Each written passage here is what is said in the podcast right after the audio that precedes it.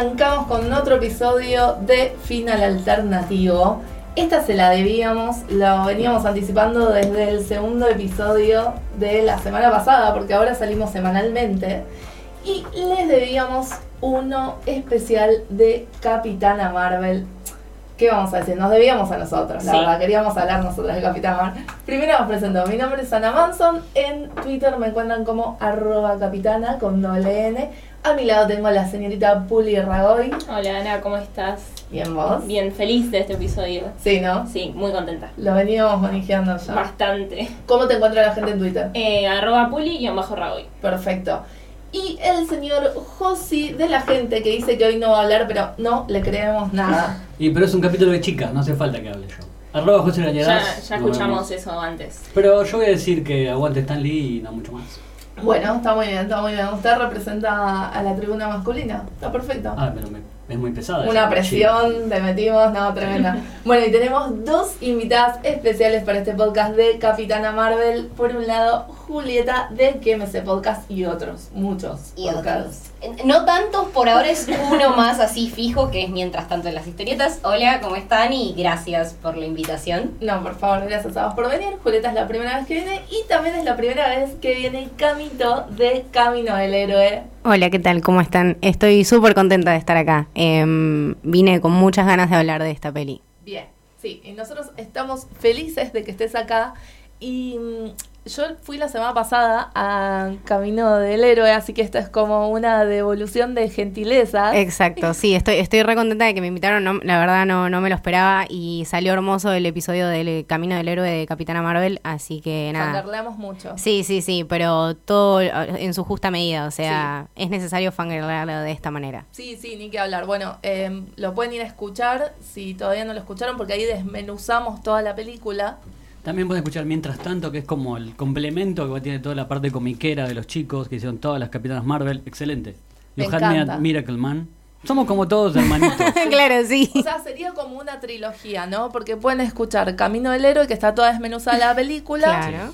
El podcast, Mientras tanto, en las historietas. y ahí, claro, ven todo el tema del cómic. Porque también está Shazam, que tiene nombre Capitán Marvel, toda esa historia está muy Claro. bien Oh, ahí. sí, toda esa- muy esa es bien buena, sí. desglosada, podemos Sí. decir ahí. Y acá ya vamos a Y analizar listo, chao. todo sin miedo a los spoilers, porque ya está. Ay, sí, qué así bueno. que si no vieron la peli, váyanse y vuelvan después a escuchar Final Alternativo. Sí, la cuestión es la siguiente, como Capitana Marvel es la primera película con una superheroína femenina después de 20 del MCU, o sea, el universo cinematográfico de Marvel, entonces hubo bastante revuelo. Por un lado, eh, nosotras chochas de que por fin llegara. Sí. Por otro lado, hubo campañas de fanboys que no estaban tan contentos con toda esta No. cuestión. Y a pesar de todo esto, la rompió. Sí, la sigue rompiendo hasta el día de hoy. Encima, igual suena fuerte la primera en 20. Es como que estamos, estoy contenta yo, pero suena fuerte. Es tremendo. chocante. sí. y en más de 10 años. Em, como que mm, venían preparando el terreno, pero no sé si la verdad para mí tendría que haber sido mucho antes. Yo creo que igual eh, sí es la primera peli en 20 que hacemos de, de una superheroína mujer, pero creo que vino en el momento justo. Eh, Mm. Porque encuentra- Camito. Claro, o sea, los encuentra a los Avengers en un plano bastante desolado, están ellos solos, eh, se eliminó la mitad de la población, no saben qué hacer, no saben por dónde arrancar, no saben ni siquiera si van a poder recuperar todo esto que perdieron. Y es un panorama bastante desesperanzador. Y vemos, bueno, la, la capitana que nos brinda acá todo su poder y todo su feminismo y todo su, toda su fuerza y viene desde otro lado. Sí. Bueno, esa era una de las cosas que escuchábamos que, o leíamos que molestaban justamente, ¿no? Como que ella venga a salvar las papas cuando está todo ya tan eh, desolado, como vos bien dijiste. Y en realidad lo que me parece que hicieron muy bien, que es una decisión excelente, es que esta película haya sido una precuela. Entonces, encontrarnos con que Capitana Marvel eh, ocurrió casi 20 años antes que todos los hechos de Avengers hacen que de repente tengas otra conexión con el personaje de, ah, no, pará, pero ella ya estaba de antes. Y eh, bueno, nada, y esa escena post créditos que conecta después Sí. con Endgame. Sí, a la vez que no deja de ser una película de origen. Y eso a mí personalmente me da, no sé si miedo, pero bueno, ¿cómo va a entrar una película de origen en una historia tan avanzada y quedó espectacular. Con sus cositas que, bueno, ya hablaremos de lo mejor y lo peor de la peli, pero creo que está bastante bien para lo avanzado que está la historia. Bien, Juli. Y además el hecho me parece es muy interesante el poder ver personajes que ya conocemos, pero 20 años antes. O sea, tener un Nick Fury que no tenía ni idea de los extraterrestres. O sea, sí, el tipo trabajaba en Shield, pero no tenía ni idea de qué pasaba, de qué había más allá. Antes del Tesseract, antes de empezar a idear siquiera la idea de un cuerpo de personas con poderes para proteger la Tierra. Em, el tema de Colson, me parece que la película brinda un montón de cosas que hace que lo que hoy vemos cobre otro sentido. Incluso diálogos chistosos, tipo la última Sí. vez que confié en alguien perdí el ojo. Eh, son cosas que, o sea, son, son chistes, en realidad son gags, pero que le suman bastante a la historia como está hoy. Y además, eh, la película está contada de una forma que, sí, está situada en los 90, se siente también como una peli de los 90 por Sí. cómo está contada, por cómo se desarrolla la historia. Y al mismo tiempo es como una bocanada de aire fresco y alegría antes de que llegue Ending, que sabemos que nos va a partir Sí. el corazón. Bueno, eso también, Eso está muy bien. Hubo una polémica, o yo al menos leí muchos comentarios como, ay, yo esperaba algo más épico, algo... Pero No necesitas tenemos, claro, tenemos que dejar de pedir que Claro, las películas del MCU sean todas épicas. Sí, sí. Esta no es una película pretenciosa, o sea, no es una película que pretende ser tu top 3 del MCU. Es simplemente, para ser irónica, no porque estoy siendo irónica, es simplemente la mujer que va a venir a salvar a los Avengers. o sea, te está presentando esto de una manera súper elegante. Sí. No, además necesitábamos el comic relief, porque ya estamos como después de Y- Infinity War, eh, también después de la escena por créditos de Ant-Man and the Wasp, todo como que venimos, sí, sí, eh, como toda una serie de dramas importantes. Sí, sí. Entonces, la verdad que, no sé, yo por lo menos agradezco el tono de la película, Sí, agradezco que, que me haya hecho reír, que haya como liberado un montón de tensiones y también que nos haya dado esperanzas, ¿no? Porque por fin tener eh, una heroína de este lado con ese nivel de, de superpoderes es algo que ah, lo necesitábamos. O sea, nuestros héroes venían con muchas, muchas falencias.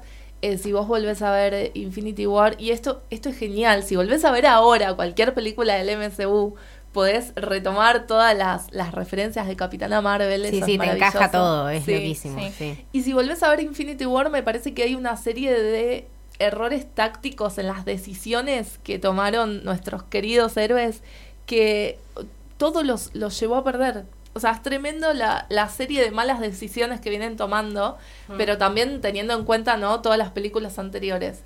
Y, y se, se justifica todo completamente. Sí, sí, creo que, como, como dije, llega en el, en el momento justo y, y con otra vuelta de personaje. O sea, quizá vamos a ver que vivió otras realidades, eh, qué es lo que puede aportar ella después de 20 años, o sea, por qué no volvió también. eh, vamos a tener muchas explicaciones y la verdad va a estar buenísimo. Siento que también Capitana Marvel eh, nos dio esta cosa que tenemos el cast que está súper bien elegido. eh, eh, gente de, de- todo tipo de, de profesionales del MCU que ya han trabajado y que sacaron como lo mejor de lo mejor y lo brindaron en esto, que encima la gente tenía muchas dudas y la verdad rompió unos récords increíbles. Sí, eh, se convirtió en el primer fin de semana en la sexta película más taquillera en su fin de Tremendo. estreno. Sí. De- estamos hablando del mundo, de la historia, y la segunda de Marvel, atrás, directamente atrás de Infinity War, superó incluso a Black Panther. Claro. Entonces, esto me parece que es algo muy grosso más para una película origen, que como decíamos, no será la mejor película de Marvel, pero es una más y era necesaria y, Y está bien. sí, Está muy bien. sí. Y mm, también mucha gente la comparaba con, bueno, eh, con las 20 películas anteriores. Comparala con las que corresponden, comparala Claro. con Thor, comparala con Capitán América, el primer Vengador, con Iron Man. Que- Ana Iron Man, sí. claro. Eh, me parece que en ese sentido está muy muy bien y además tomaron la fórmula esta del camino del héroe, pero le hicieron no lineal como para también no aburrir otra vez con lo mismo. Entonces, dentro del el momento en el que llega, le encontraron un montón de vueltas como para que sea la mejor película posible. Sí. A mí lo que me gustó mucho también es el tema de la ambientación. Yo no sé ustedes, pero ya estoy un poco podrida de la nostalgia de los 80, la nostalgia de los 90, estoy podrida. Y la película lo usa como, bueno, mira, pasa en este lugar, en este contexto, listo, no te lo cachetean la cara todo el tiempo y eso creo que es una de las cosas que más me gustó de la peli. Tal cual. Además, como decía Juli, eh, la manera en que está filmada incluso es como una película de acción de Se los siente 90. como una película de acción de los 90, pero sin quizás muchos de los eh, errores que solían tener las películas de acción de los 90. Igual ya llegaremos a la parte de cosas que no nos gustaron. Hay varias cosas que a mí me, me chocaron y no, no me terminaron de cerrar de esta película. Pero sí, más que nada, lo más importante es cómo te presentan este personaje. Es la química que tienen Brie Larson y Samuel Jackson, el encanto que tiene esta heroína el hecho de que el guion haya, para mí, lo más sólido de la película, además de las act- actuaciones de sus protagonistas, es el guion. El guion está muy Está bien. muy bien. Sí. Y el hecho de que se nota que atrás de eso hay personas que sabían quién era el personaje. Pero no solo quién es Carol Danvers, sabían quién era eh, Marvel, el primer capitán Marvel que tuvo Marvel allá por los 70. em, tomaron cada una de las historias que hubieron de los capitanes Marvel que tuvo Marvel desde el 60 más o menos hasta la actualidad, pero le dieron un nuevo significado. Tomaron un montón de cosas, pero las reescribieron Sí. especialmente para esta película. Entonces, lo que vos ves cuando te sentás ahí no es lo que vos podés haber leído en ningún cómic. Es una historia única hecha a partir de todas las cosas que tienen los cómics. Y eso me parece que también sirve para tapar la boca de varios fanboys de, ay, se sientan a escribir y no saben de cómics. No, saben un montón. Lo que hicieron fue decidir adaptarlo y hacer algo diferente. Y también está bueno porque tenemos que dejar de pedir que las películas sean representaciones exactas y súper fieles de los cómics, porque es otra representación mientras represente al personaje de forma correcta y a lo que se intenta probar, o sea, al, al- espíritu de la historia, está bien, no, no necesito ver viñeta por viñeta plasmada en la Sí, pantalla. aparte, eh, algo que siempre me gusta decir que es que hay cosas que funcionan en un formato que en los cómics está perfecto y a la hora Sí. de trasladarlo en el cine no, son dos cosas completamente distintas y hay que tener eso en cuenta a la hora de ver una adaptación, sea del género que sea. Sí, sí, sí. Además, a esta altura de las circunstancias, el universo cinematográfico de Marvel ya se sostiene solo. Claro. O sea, no Sí. es que necesita de referencias externas. Y también nada. eso, dejar de. O sea, que te sirva como guiño, que te sirva como guiño para vos si te gusta leer cómics y decir, eh, esto lo sacaron de acá, o esto pasa acá, los adaptaron tal personaje. Pero también dejar de ser, intentar de ser sectarios. O sea, no solo si lees cómics vas a disfrutar las películas de superhéroes y está bueno que lo pueda disfrutar. No sé, mis amigos, mi mamá, mi papá, que no leen cómics, que no les interesa leer cómics, pero que igual le gustan las películas. Eso me parece que es lo más importante. Sí. Ni que hablar. De hecho, hay un cameo muy, muy bonito que es el de Kelly Sue de Connick en la ¡Es escena del divino! subte. Es hermoso. Que también, o sea, que por ahí te lo perdés si no estás atento o si no la conoces. Pero eh, está buenísimo como guiño para los fans. Y otra de las cosas que me parece que está buena esta película es que sirve para arrancar con el universo cinematográfico de Marvel. O sea, un montón de gente está empezando a verlo Claro. ahora, lo Sí. cual me sorprende. Digo, ¿alguien no vio las películas de Marvel? Sí, hay mucha gente que no vio las películas de Marvel. Tremendo Y, y arrancan por esta, porque, eh, claro, es una. Podés arrancar, bueno, por Capitán América, ¿no? Por supuesto, pero, pero es una muy buena precuela para lo que se viene. Y eh, me parece que hicieron muy bien esto de agarrar el tercer acto, que hasta ahora es como la el ítem que viene uniendo todas las, las historias de Avengers y ponerlo en un lugar tan importante. Que de vuelta, si no viste nada, eh, no te lo perdés, lo entendés igual y después lo retomás más adelante. A mí me pasó que no lo vi venir, o sea, y después digo, era muy obvio, Claro. pero Sí, no lo vi venir y me pareció buenísimo. El eso. momento en el que todo el cine hace. Ah, Ah, claro, en sus notas le decía el tercer acto, da, o sea, esas cosas tiene. Te, te conecta a películas que ya pasaron 20 años de estar cre- creando un proyecto y cómo te meten los detalles. Tenía también el, el tema del proyecto Pegasus, Sí, que sí. aparece en la primera Avengers, o sea, 2012 estábamos hablando de una peli que ahora se estrenó en el 2019. eh, estaba proyectada, estaba, o sea, estaba planeada para mucho antes. eh, no sé si hubiese tenido el mismo impacto si lo hubiesen estrenado, creo que estaba planeada para después de Ultron. Mm. Y mm, no sé si hubiese sido lo mismo también. Creo que socialmente, con todo este tema de eh, los Skrulls y, y todo esto de los Kree, los inmigrantes, tiene Sí. todos unos temas que son también muy significativos para la época. Es como que tienen esa cosa de visionarios que dicen, bueno, ahora vamos a tirar esta peli. Sí. Dale, man, son muy capos. Sí, y la historia también eh, la salva mucho para mí el tema de que sea un comic relief. Eh, la había escrito eh, Nicole Perlman, que había escrito la de, la de Guardianes de la Galaxia, Sí. entonces se nota mucho esa mano de un guion rápido, sagaz, divertido, eh, noventero también, porque tiene estas interacciones body movies que son tremendas. Eh, y la química de los personajes fluye Sí. sola. Es, es increíble que Samuel Jackson, película que esté, película que se, se come los personajes a todos. Es Increíble.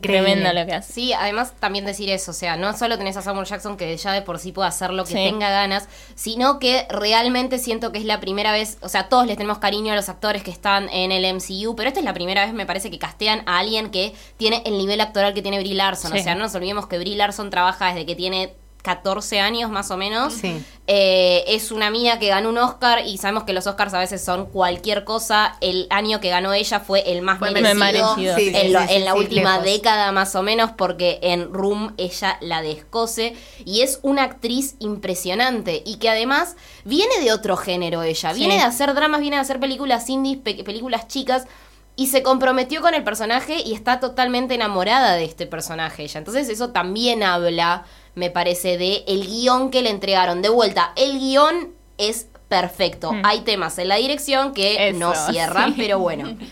Bueno, vamos a entonces qué nos pareció Por favor. lo mejor y lo peor a cada uno. Arranca Puli. Eh, bueno, como decía Julia, a mí también la dirección me parece... O sea, el guion está muy bueno y hay muchas cosas muy ricas que no se terminan de explotar en la dirección. Muchos momentos que están buenos, pero podrían haberle dado una rosca... Ojalá, cualquier cosa dije. Em, creo que vienen de otro palo, son directores de película indie y se nota como que... Bueno, dirigieron algunas cosas, los momentos íntimos son hermosos de la película. Hay planos súper largos que... A ver, hay planos de 30 segundos que es una película de Marvel que está todo el tiempo palo, palo, palo, ta, ta, ta, y son larguísimos, y es súper íntimo y son súper emotivos. Se me viene la charla que tienen con María, es hermoso.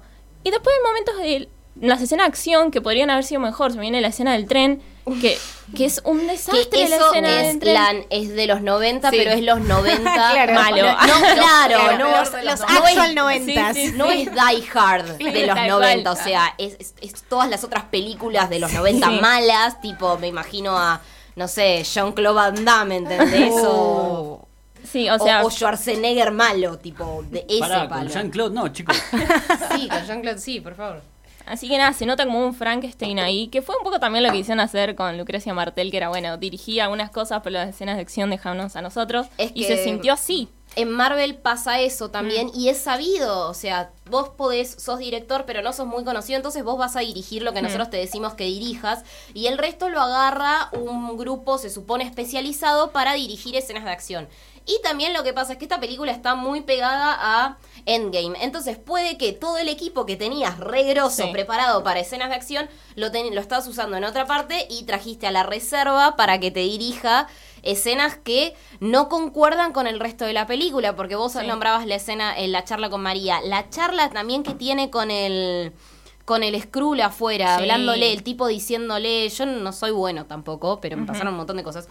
Eh, es hermosa toda esa toma. Esto, los momentos íntimos son tan lindos. Son muy lindos. Y de repente pasas escenas de acción que decís, ¿qué pasó acá? Sí, o sea, estoy viendo otra película. Directamente ya ves matices diferentes. O sea, la fotografía es otra. Eso iba Claro. a decir. Hay momentos que están oscuros, no se Sí. entiende qué está pasando. Bueno, el, el, el momento de la cuando van a Torfa, sí. Sí. que está todo niebla y Sí, sí. mugre y negro y marrón y no se ve nada y los, los personajes son azules y verdes y disparo, quién dispara primero, o sea, hay un montón de cosas que se pierden. Sí. Es raro porque el mismo es el mismo director de fotografía de Guardianes de la. Galaxia que ha hecho cosas divinas, entonces no sé bien qué quisieron hacer, o sea, Yo lo- para mí fue un error más de ejecución que de Sí, otra yo cosa. lo tomo como, bueno, miren, hice Guardianes, voy a hacer Claro. algo completamente Exacto. distinto Eso. y no termina de funcionar. Para mí la decisión es esa, o sea, despegarse de Guardianes, porque hasta ahora lo que vimos de del espacio es todo justamente eh, feliz, colorido, Sí, entonces como que viene tal cual, viene por ese lado, pero bueno, de ahí Es que- a que haya estado bien ejecutado es otra Claro, pero también pasa esto cuando habla, decís lo del espacio y de vuelta, el guion está muy firme y muy bien en el hecho de cómo te presenta todo, pero cuando están, están en Jala, es, no, no ves nada, Nada. de Jala y estás viendo la capital de un imperio nazi, básicamente. Sí, sí, sí, sí. Explotalo un poco más y no vemos nada, vemos esa escena del tren que podrían haberla aprovechado para jugar después con otro tren. Hmm. No ves nada, no entendés, no sabes cómo se vive en Jala, no te transmite absolutamente nada. Entonces creo que hubo un montón de momentos desperdiciados que en el guion, te- por lo que uno ve, puede llegar a entender que estaban, pero después hay un tema de la ejecución que no, no, no da lo que uno esperaría para ese Sí, tipo de cosas. Aparte los extras en el tren me dan ganas de morirme. Ninguna le prestó atención Uy, a esas. es, es, Eh, no. es No, penoso, no, no, es, no, es un es- poco penoso. Da, sí. Uno va pasando y... y- Y sí. Mira, yo, yo la fui a ver cuatro veces al cine. Ah. Eh, Ayer, ayer, Ay, ayer, ayer fue, fue la cuarta y sí, la escena del tren me, me hizo ruido, pero quizá que yo lo, lo pensé y todo esto de Jala que también me, me sonó como raro, digo, no lo muestran, no te cuentan nada.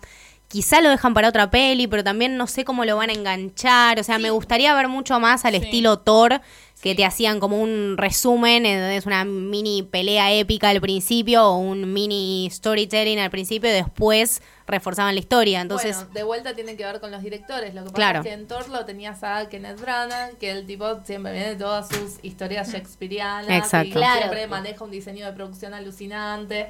Entonces, bueno, ya ahí como que la mano del director se recontranota. Y acá claramente algo falló. Pero me parece que estamos todos de acuerdo entonces en que lo más flojo de la película es el primer acto. O sea, toda la Sí. primera parte Sí. es... Sí, Bien. cuesta, cuesta arrancar la ¿Y película. lo mejor? Lo mejor, yo creo que la química de Es Samuel y creo que acá, O sea, esa Sí, sí. interacción. Tal cual. y Mónica también, Mónica Sí. Rambeau me parece que esas charlas pep talk de amiga mía nos tocan muchísimo a todas y tiene una... La mina te transmite tanta emoción cuando estás sentada y le dice...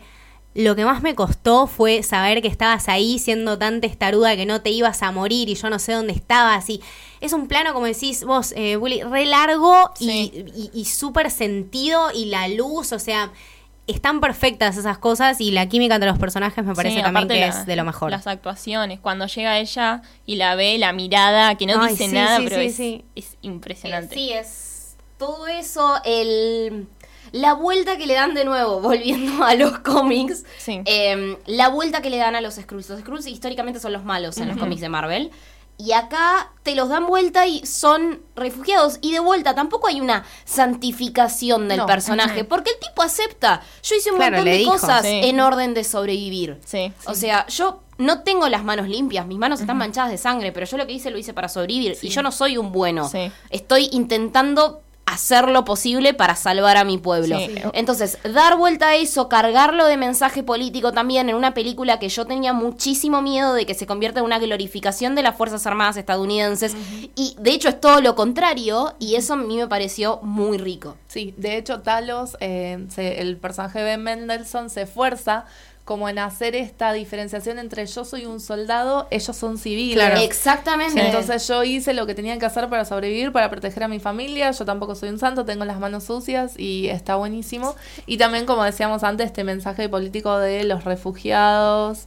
Eh, bueno, de también fake news, porque de repente, che, mira, los malos no. Claro, no- todo no lo son- que te claro. dijeron toda la vida no Sí. es tan así. Estás peleando contra un enemigo que no es el enemigo. O sea, Exacto. A mí me pareció tremenda eh, la escena en la que le, le dice como a la mujer que le tape los ojos al hijo porque está por cometer un crimen. Sí, Sí, sí, Es tremendo. Sí, sí. La, la construcción de esos personajes Sí. y de vuelta también los pequeños chistes que metían con ese el science guy Ah, que como no es science, que, guy. que levanta las manos tipo y está todo el tiempo con cara de estoy hinchadísimo no como, oh, y suspiros larguísimos tiene grandes momentos cómicos la película que eh, se lleva muy bien con momentos dramáticos, pero de vuelta la película en ningún momento deja de hacerte reír y que se pueda sentar en ese lugar y decir, es una película cómica, es una historia de origen cómica que sí te vas a emocionar, obviamente que te vas a emocionar, pero el mayor fuerte es el hacerte reír y eso, teniendo en cuenta que lo último que viste de Marvel es que desapareció la mitad del universo, es buenísimo. Sí, ni que hablar. Y en ese sentido el personaje de Ben Mendelssohn le aporta Tremendo. un montón.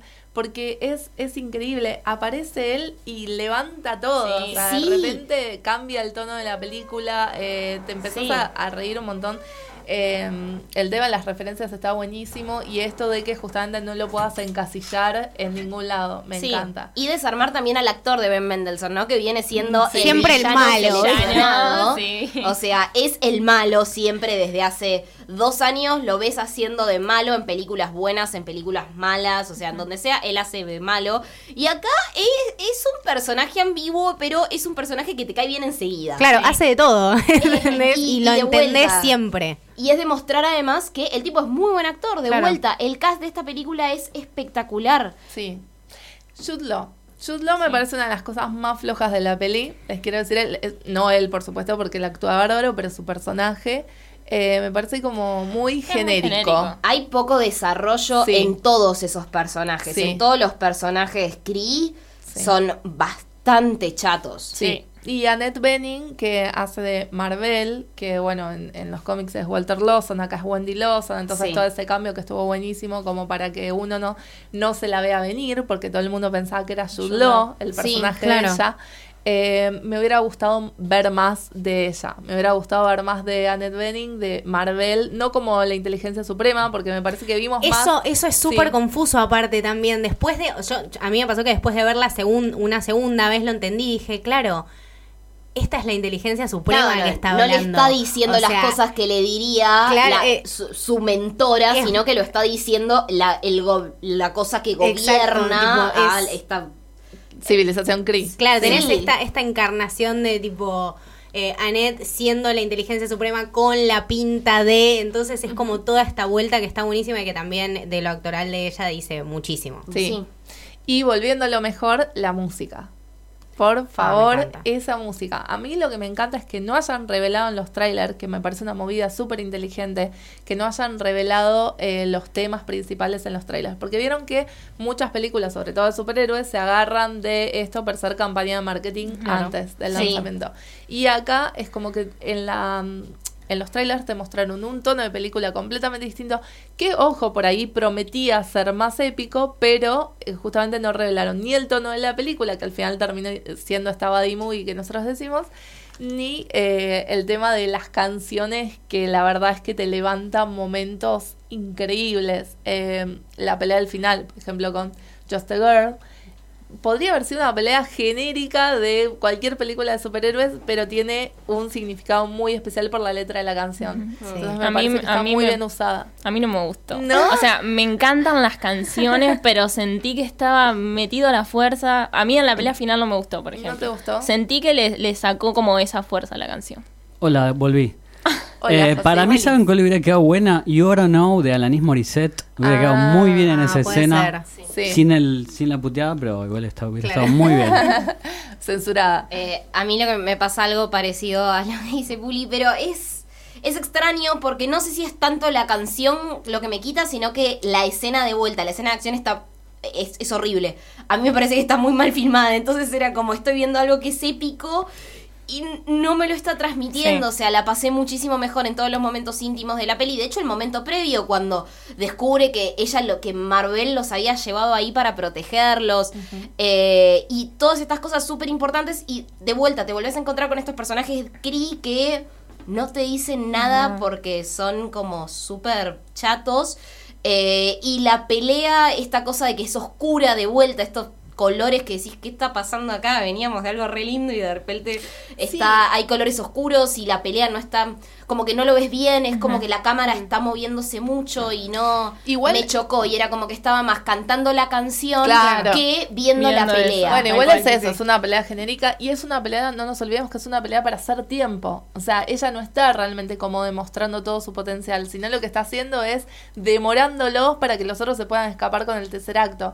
Que mm, ahí también me encantó eh, que María mm, Rambo jugó este papel clave que es poder sacarlos a ellos de ahí, porque si ella no iba, esto no pasaba. Impresionante. Sí, entonces me encanta y en ese sentido todavía no hablamos de Mónica. En ese sentido me parece que Mónica, la hijita de María Rambó, es un personaje hermoso también, que no solo sirve para ayudarla a ella como a recuperar su memoria y a ayudarla a entender quién era, sino también para que nosotras, o mejor dicho, las más chicas que nosotras, se sientan identificadas con ese personaje.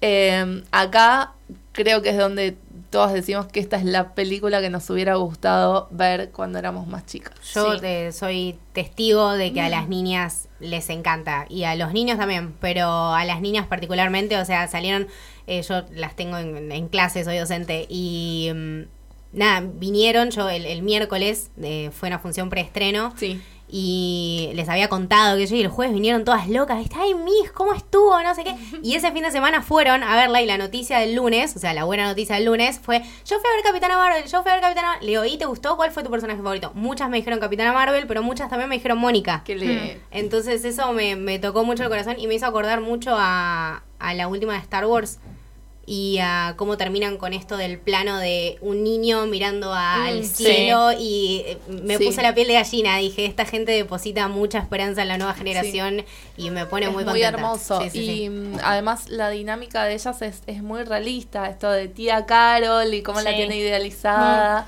Y bueno, la relación de ella con María, la verdad que me encantó. cómo También igual es un niño hermoso de vuelta porque eh, Mónica Rambeau en realidad fue la primer, el primer personaje femenino de Marvel que llevó el nombre de Capitana Marvel. Sí. Era una policía de Nueva Orleans que obtenía los poderes y que era... Entonces también estamos pensando es que es una película que pasó hace 20 años, que ahora Exacto. Mónica es grande, grande. o sea que no, no sería sorpresivo que, no sé si en Endgame, porque ya hay 1500 cosas, pero que vaya a ser un personaje importante Sí. en la próxima fase de Marvel, porque de hecho en los cómics lo es. Sí. Bueno, de- de- en- cuando están en, la, en una de las escenas finales comiendo, ella le dice, bueno, quizá te puedo encontrar a mitad de camino. Es que sí, Sí, que- quizás o sea, si sos hay brillante, claro. Dice, no, quizás construya una nave espacial, o sea, eso tampoco lo podemos perder de vista. Tiene un montón de cosas, la peli para mí deja bases que Sí. tenemos que ir viendo y ya cuando veamos las próximas de Marvel vamos a ver de vuelta a Capitana Marvel y decir, ah, este easter egg Sí. o esta pista o esto. Eso también me deja mucha expectativa. Es una peli que es eso, genera mucha expectativa, eh, deja bases sentadas para una nueva etapa y también da el, el comienzo del cierre. O sea, es la peli que esperábamos este año para empezar la manija. Y nada, con la escena post crédito ya me, Sí. los voló la cabeza a todos. Ni que hablar. Esa escena de postcréditos, eh, lo que más me dejó manija es que necesito ver las interacciones de Carol con el resto de los Avengers. Sí. Necesito ver sus dinámicas, cómo van a ser eh, con todos los con todos los personajes, que no sé si se va a llegar a cruzar con todos los personajes, pero siento que nos tienen que mostrar eso porque es, es hermoso. A mí me encantó la escena, porque acá todo el mundo, pero la sentí como un gris horrible de, de- de los rusos, como que se nota que es... Venías, venías de una fotografía re Hermosa. y de repente te choca y decís, ah, ¿por qué el traje se ve así? es la misma, es Brie Larson. Sí, sí, sí, me, Me pasó lo saltó un montón. Bueno, incluso pasó ahora con el tráiler de Endgame también, que ya lo tenemos para, para debatirlo. Eh, que sí, tal cual, es, es- parece otra persona, está buenísimo porque se supone que pasaron 20 años en el medio, entonces de alguna forma te lo tienen que mostrar. Y eh, agradecí muchísimo esa interacción con Thor también, de decir, bueno, empezamos a ver cómo van a ser las dinámicas acá Sí. en el grupo. Y, y ta- y también es entendible que sea con Thor, Con con, Thor, uno que sí. se va a llevar muy bien porque tienen, gracias a Taika, porque eso se lo debemos a Taika. Sí. Qué grande Taika Waititi, por Dios. Es lo más grande es que una hay. persona que se la quiere o se la quiere, me parece que si no lo querés estás muy equivocado. Exacto. Em, Pero e- él le dio esta personalidad a Thor, que es el Thor que todos Que todos queremos, queríamos, porque sí. los anteriores está todo bien, pero no me transmitió nunca nada. El Thor de Taika es alegría, Hmm. diversión y está todo bien. Eh, y es el que vimos acá. Y si Sí. viste, si les prestaste atención a la película de Capitana Marvel, ella es así. O Claro, sea, le sí. está gritando. Cuando el Skrull le grita, ella le grita de nuevo. Eso me Obviamente pareció- me que se pareció va a llevar hermoso. bien con Thor. Sí, sí, sí, es fabuloso. Esa personalidad que le dieron a Carol, totalmente despreocupada. O sea, obviamente que la vamos a ver un toque más sombría en Avengers Endgame, porque ella es una persona más grande y andás a ver todo lo que que le pasó. pasó Sí, en al el mismo medio. tiempo viene Pero- porque la llama Sí. Fury, el amigo, y de repente llega y, Y no, no está, está. Fury. Sí. Es como, ¿Dónde está mi amigo? ¿Qué está Sí. pasando acá? ¿dónde Sí. está mi amiga? Tal cual.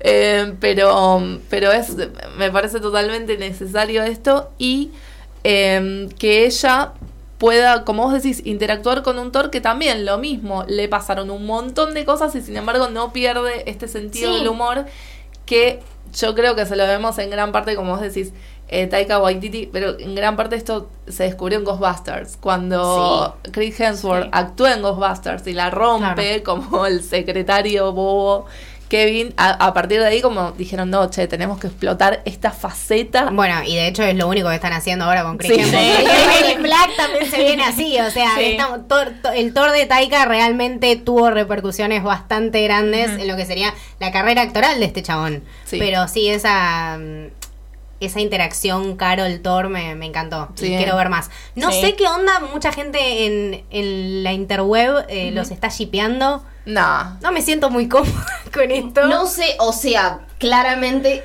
juntos irían divinos porque son dos de los es seres más lindos del Sí. planeta, pero los veo más como tipo baris, amigos, onda. Exacto. Sí, exacto. la- yo te acompaño, vos me Mm. acompañas a mí. De hecho, cuando ves, eh, ya quizás analizando más el tráiler, eh, ves a todos todos desfilando con sus nuevos trajecitos. No Sí. está ni Thor ni está Carol. O sea, es probable que ellos estén haciendo Sí. otra cosa en otro lugar porque tienen poderes bastante Aparte similares. Están a otro nivel. Claro, Sí. ellos son casi dioses, o sea, Thor es un dios, Sí. ella tiene Sí, el sí, sí. poder Del Tesseracto, o sea. Exactamente, Sí. o sea, sí. Aparte, chicos, se van a morir todos. ¿Cómo se pueden a pensar en un shipeo, chicos? Déjense de joder. No cosas- sabemos si va a sobrevivir o Claro. no. Thor. There ¿Qué are people decís? that are dying, Kim.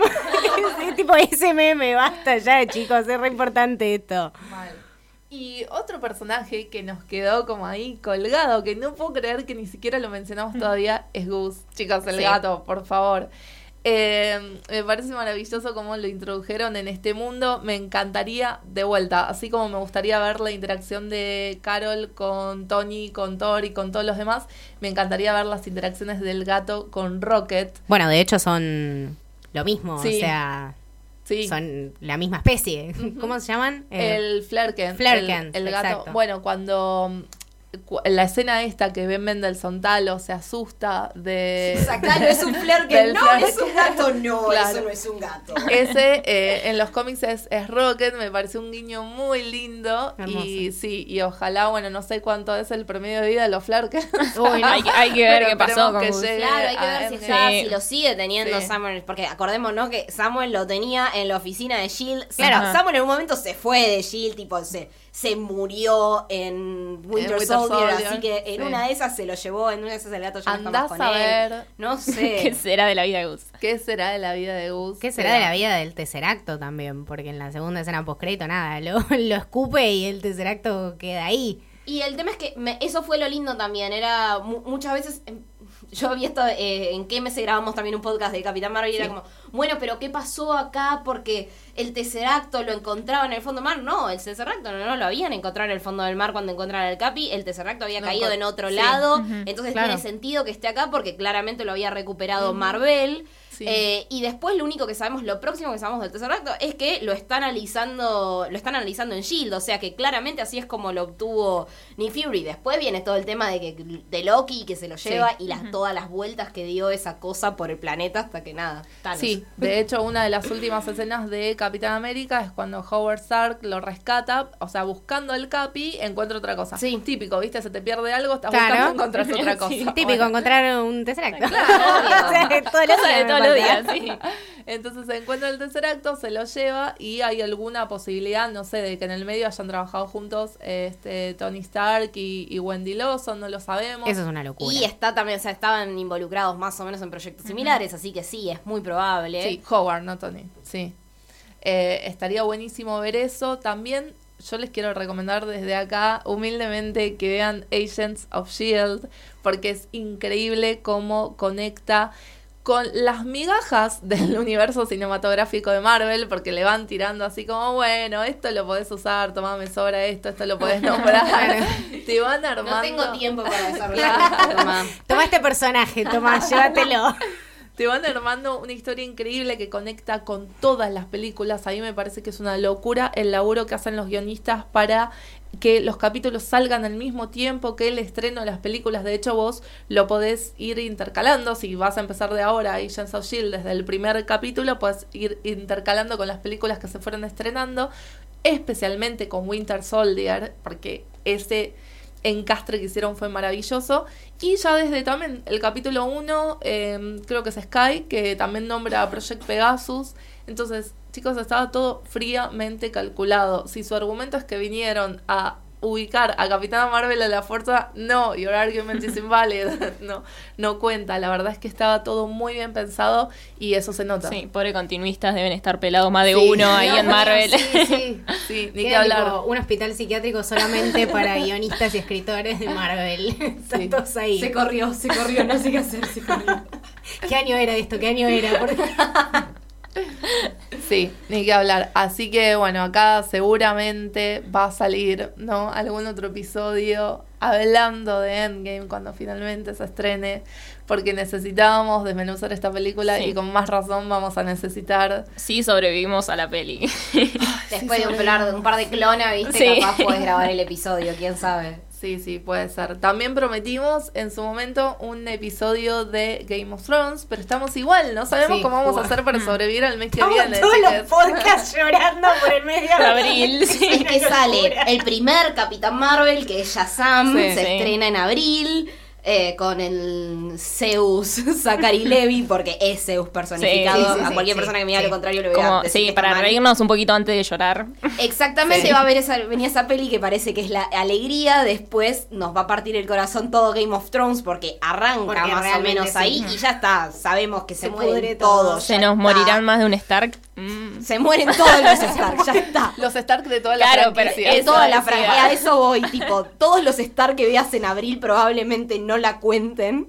Y después viene Endgame, o sea, no, no hay forma de sobrevivir Es, a es muy difícil, muy difícil, muy difícil encajarlo, pero bueno. Vamos eh, a quedar pelados a y ver, peladas. Sí, entre medio de esto un poco de alegría me parece que podemos extraer de nuestros queridos actores que están como poniéndole mucha onda en las Sí, redes. sí. ¿Me hiciste acordar cuando nombraste a Zachary Levy?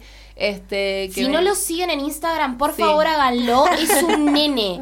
Tiene la misma edad, parece de la misma edad que sus coprotagonistas que tienen 15. Es divino. Bueno, Además, bien, el tipo nació para personificar a Billy Batson porque es él. Es él. Eso era lo que tenía que lograr. Claro. No, pero Claro. ya en el, en el tráiler ya te lo vende. Eh, Sí. Sí. No necesitas más que el tráiler para decir, ok, listo, la veo. Ya está. Sí, sí, sí.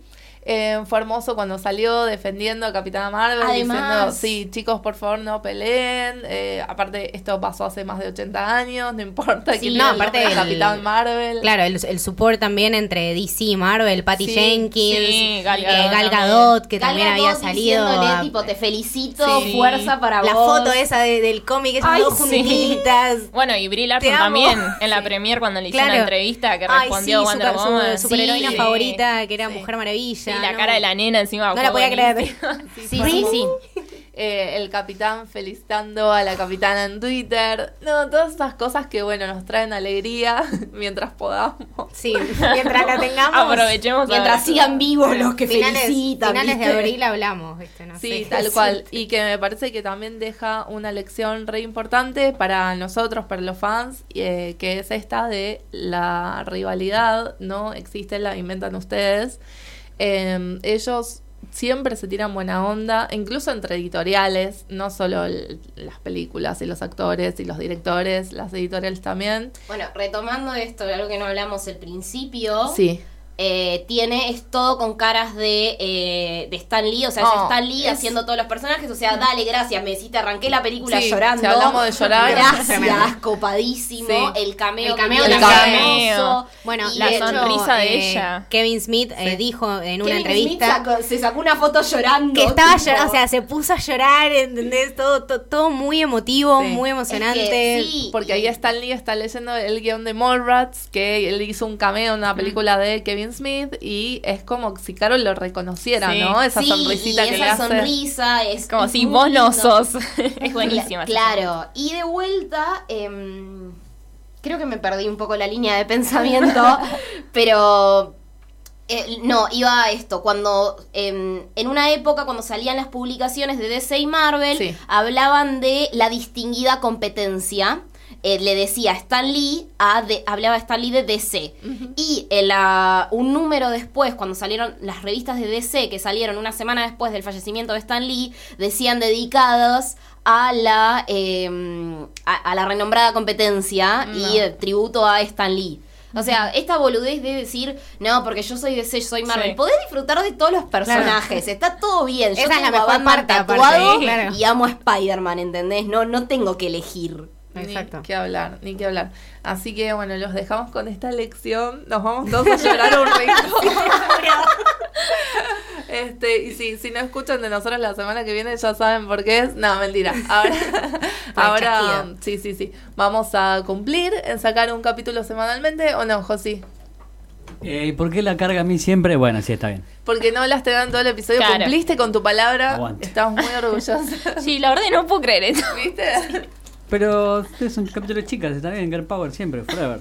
Bueno, perfecto. Y ahora el que se viene la semana que viene, también, ya que estamos hablando de Capitana Marvel, vamos a seguir hablando de heroínas. Vamos a volver a contar con nuestras invitadas. Muchísimas gracias por venir y nos escuchamos en el próximo episodio. Muchísimas gracias. Adiós.